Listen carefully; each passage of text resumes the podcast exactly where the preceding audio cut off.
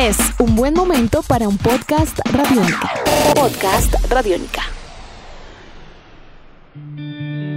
El deporte mundial está de celebración. Se cumplen 72 años del Día Olímpico, una fecha que busca resaltar los valores del deporte como una actividad saludable para la mente y el cuerpo.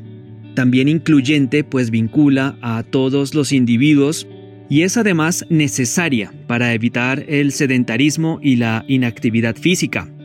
Todas las preguntas y respuestas en torno a este día en esta nueva edición de Tribuna Radiónica. Bienvenidos.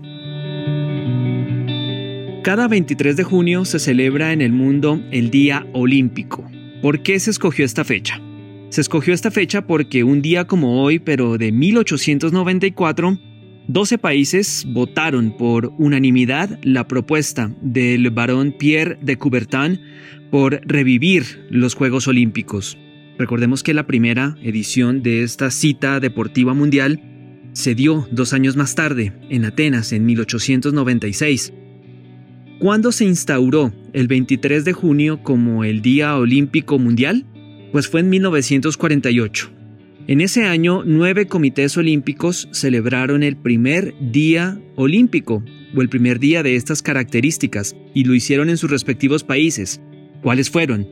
Austria, Bélgica, Canadá, Gran Bretaña, Grecia, Portugal, Suiza, Uruguay y Venezuela. ¿Qué se celebra en el Día Olímpico? Pues la promoción del deporte como una actividad incluyente para todos los individuos, independientemente de la edad, del sexo o la capacidad atlética, además de ser el momento adecuado para recordar los valores olímpicos alrededor del mundo. Justamente cabe la pregunta, ¿cuáles son los valores olímpicos? Bueno, son tres. Excelencia, amistad y respeto. ¿Qué es la excelencia? Bueno, la excelencia debe ser entendida no como el que lo gana todo y que saca registros impecables, sino como el dar lo mejor de sí en un campo de juego, en una competencia o también en el ámbito de cualquier profesión. ¿Qué es la amistad? Pues eh, en cuanto a valores olímpicos, la amistad entiende el deporte como una herramienta para el entendimiento mutuo entre las personas y los pueblos.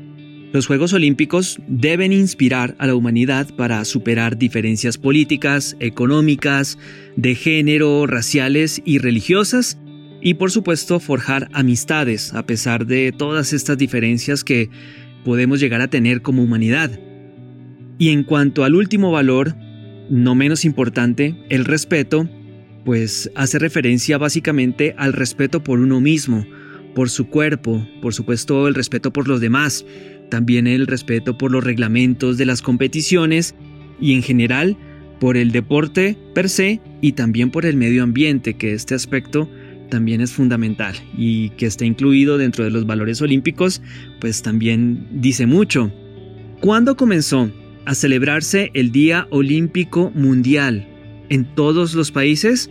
Pues bien, aunque no se conoce un año concreto, hay una fecha clave. En 1978 se incluyó en la Carta Olímpica el Día Olímpico Mundial con el fin de recomendar a todos los comités olímpicos del planeta que organicen esta celebración. La Carta Olímpica, y mucha gente se preguntará qué es la Carta Olímpica. Pues la Carta Olímpica es el código, el documento que rige la organización, la acción y la operación del movimiento olímpico y por supuesto establece las condiciones necesarias para la celebración de los Juegos Olímpicos. Entre otras cosas, pues tiene sentido y coherencia que se incluya el Día Olímpico dentro de la Carta Olímpica, teniendo en cuenta que en este documento está debidamente explicada la práctica del deporte como un derecho humano sin discriminación de ningún tipo y por supuesto que permite exaltar la práctica del deporte como una expresión corporal y mental. Armoniosa o no, pero pues es una expresión humana y por supuesto tiene que estar allí incluida. Ahora, ¿cómo podemos celebrar el Día Olímpico? Los que estamos en casa o los que estamos trabajando, en fin, porque no solamente se circunscribe a los atletas, sino también a todas las personas. Bueno, pues haciendo cualquier tipo de actividad física, la que sea. utilizar escaleras en lugar de ascensor, por ejemplo, hacer algún estiramiento, algún ejercicio, algún movimiento físico que nos permita sentirnos mejor tanto física como mentalmente. No en vano, lo que se pretende también en esta fecha es evitar la inactividad física y reducir de esta manera factores de riesgo de mortalidad por enfermedades no transmisibles. Por supuesto, promover la salud general de la población a nivel mundial y por supuesto de las personas que nos rodean. Así que ya hicimos actividad física hoy, pues hay que hacerla. Y de paso celebramos el Día Olímpico, que es un día mítico para el deporte mundial. Edición de este podcast a cargo de Juan Pablo Pérez. Mi nombre es Juan Pablo Coronado y nos encontraremos pronto en otra edición de Tribuna Radiónica. Chao.